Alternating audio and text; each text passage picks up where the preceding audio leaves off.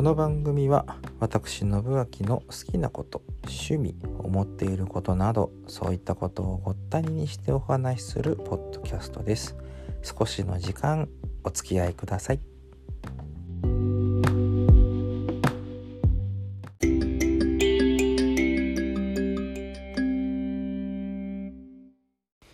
なんかちょっと暗い話題がしばらく続いたような気がしますので今日はちょっと思考を変えて、ラジコの話。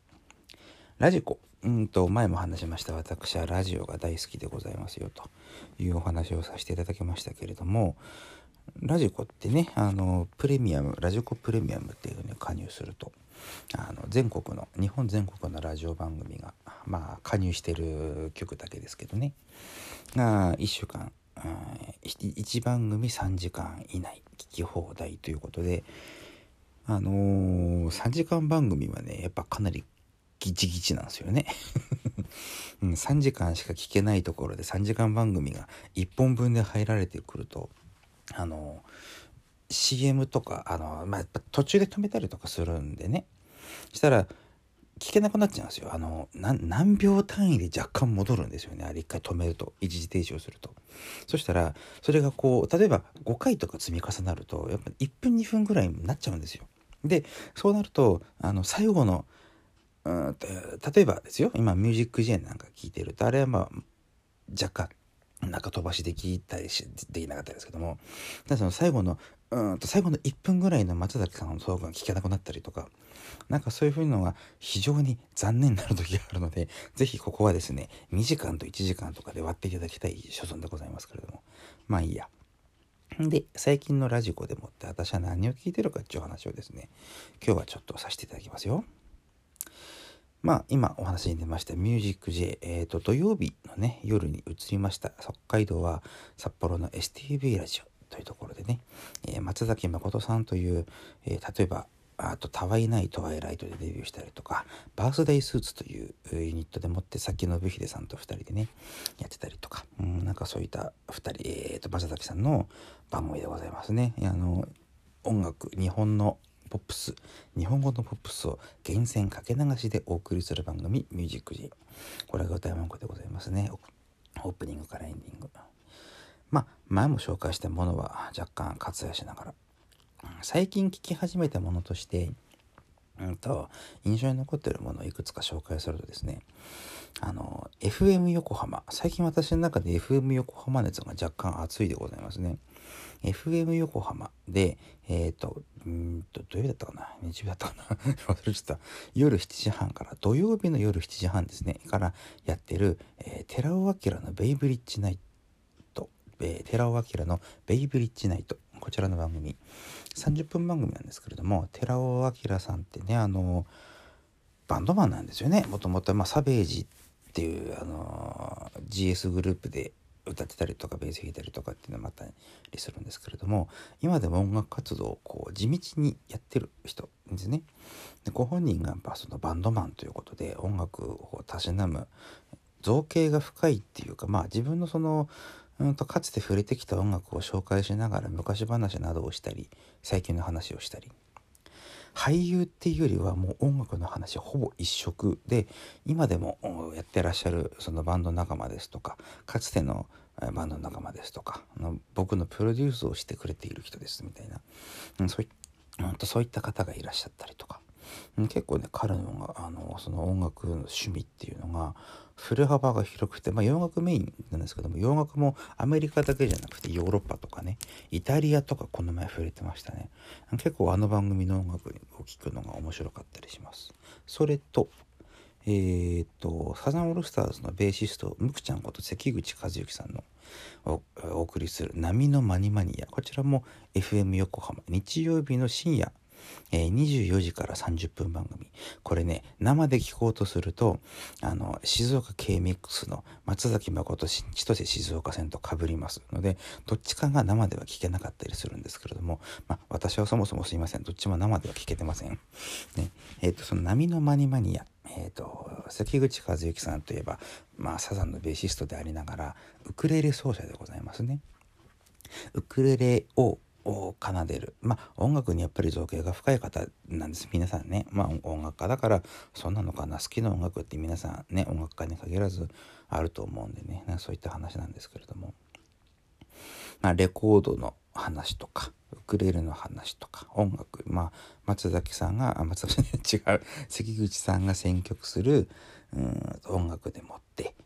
えー、と30分ゆったりとその日付が変わって月曜日になるひとときをお届けゆったりとお届けしますみたいなコンセプトですね。レコードの管理方法とかですね いろんな話を聞きました。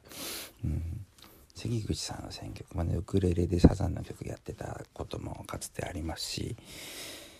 うんなんかそういったところでねやってらっしゃいましたね音楽の話も触れて最近のあとねもう一個面白いのがあの TBS ラジオ。これは東京ですね。言わずと知られた TBS のラジオでございますけれども。日曜日の、えー、と朝7時からやってます、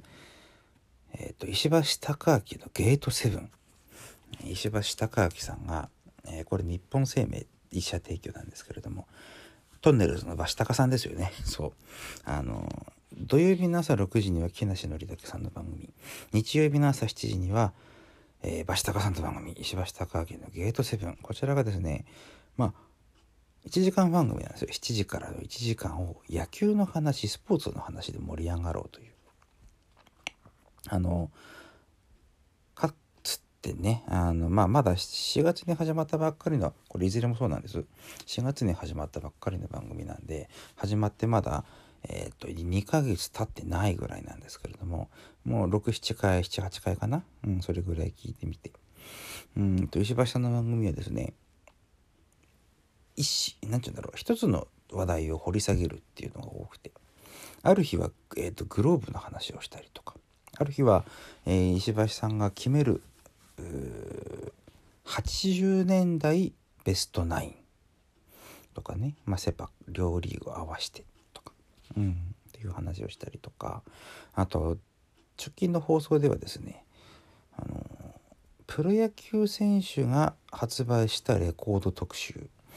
えっ、ー、と、ベイ FM9 の音域という番組で月曜日だったかなやってます、スージー鈴木さんという、まあ音楽、この方も音楽に造形の深い方ですけれども、が、ゲストでその時はね、来て、えプロ野球選手が出したレコードについて触れるというですね、非常にマニアックなネタが多かったりする番組でございまして、なんかね、今回この春の改編でもって、えっ、ー、と、各社、ラジオのね、改編、かなり力が入ったと思います。STV もプロ野球中継は土日は抜けたりとか、いいんでしょ大作戦。たまに聞くとあれ面白いんですよね。ごめんなさい。たまにって言っちゃった。よく聞いてます。うんなね、あの番組も結構面白かった。やっぱね、明石栄一郎さんは、あのー、ラジオ向きですよ。あの人は。と、私は思う。テレビもいいけど、ラジオの方がいい。うまいっしょクラブなんちゅう伝説的な番組がありましたけどね。かつてね、うん、はい。そんなうんと4月以降のラジコプレミアム「あたしゃ何聞いてんの?」案件という、えー、そういうところで今回はお送りいたしました。はい、えー、またうんといい番組がね出てきたらご紹介いたしますのでね。はい、えー、プレミアムなんでなかなか聞く機会はないかもしれないですけれども、ものによってはですね、えーと、ラジオクラウドというアプリがあります。えーと、スマホアプリですね。なんかそういったもので、えー、聞けたりしますので、うん、特に木梨の会とか、うん、は聞けたりしますので、あと、あと TBS ラジオ結構そこ熱いんですよね。あの、問わず語りの神田伯山とかもラジオクラウドで全部聞けたりとか、うん、してます。まあ今日はここら辺でもう9分喋っちゃった。はい。今日はここら辺で失礼いたしますね。また、えっ、ー、と、ラジオの話いたします。